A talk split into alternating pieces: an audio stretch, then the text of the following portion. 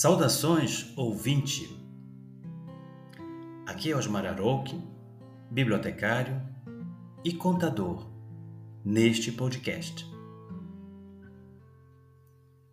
À medida que este podcast avança, vamos conhecendo o variado e rico acervo das fábulas atribuídas a Esopo. Um tesouro literário que transcende o tempo, enriquecendo a humanidade com narrativas atemporais que jogam luzes em obscuros recantos da condição humana. Cada fábula pode nos oferecer insights sobre a complexidade das relações, da natureza humana e da intricada tapeçaria da moralidade. Essas histórias curtas muitas delas protagonizadas por animais, provocam nossa reflexão, trazendo pequenas centelhas de luz que guiam nossa jornada rumo à compreensão mais profunda do mundo ao nosso redor e escondido em nós.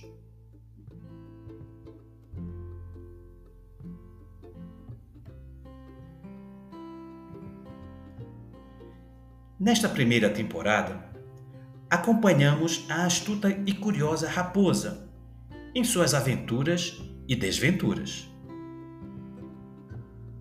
A raposa, com sua astúcia e a perspicácia, que lhe é muito peculiar, vai nos ajudando a retirar as nossas diferentes máscaras e revela nossas fisionomias mais genuínas. Ela conhece os desafios de viver e sobreviver em meio às hostilidades da vida. Ela acaba por não ter amigos, eventualmente terá aliados. Ao longo das narrativas, testemunhamos a raposa aprendendo com seus próprios tropeços. É, porém, na habilidade de interlocução da raposa que reside um dos encantos desse conjunto de fábulas.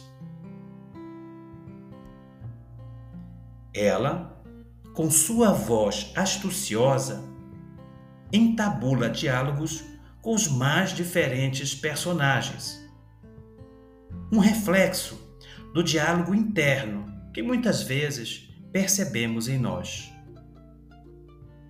Assim, chega-nos o convite a contemplar como a capacidade de interlocução da raposa comprova nossa própria propensão a dialogar com as diferentes facetas que coexistem dentro de nós.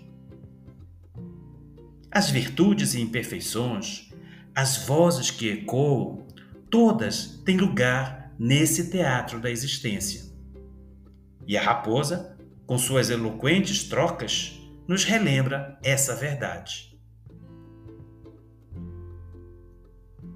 Nas sutilezas dessas fábulas, cada animal assume um papel simbólico, uma voz que tem algo a nos dizer a raposa, com sua esperteza, desnuda os significados subjacentes a essas vozes e personagens.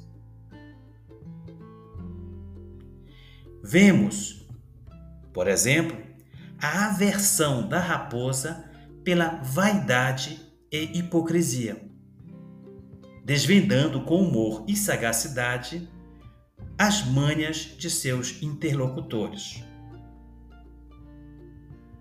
No entanto, não nos enganemos.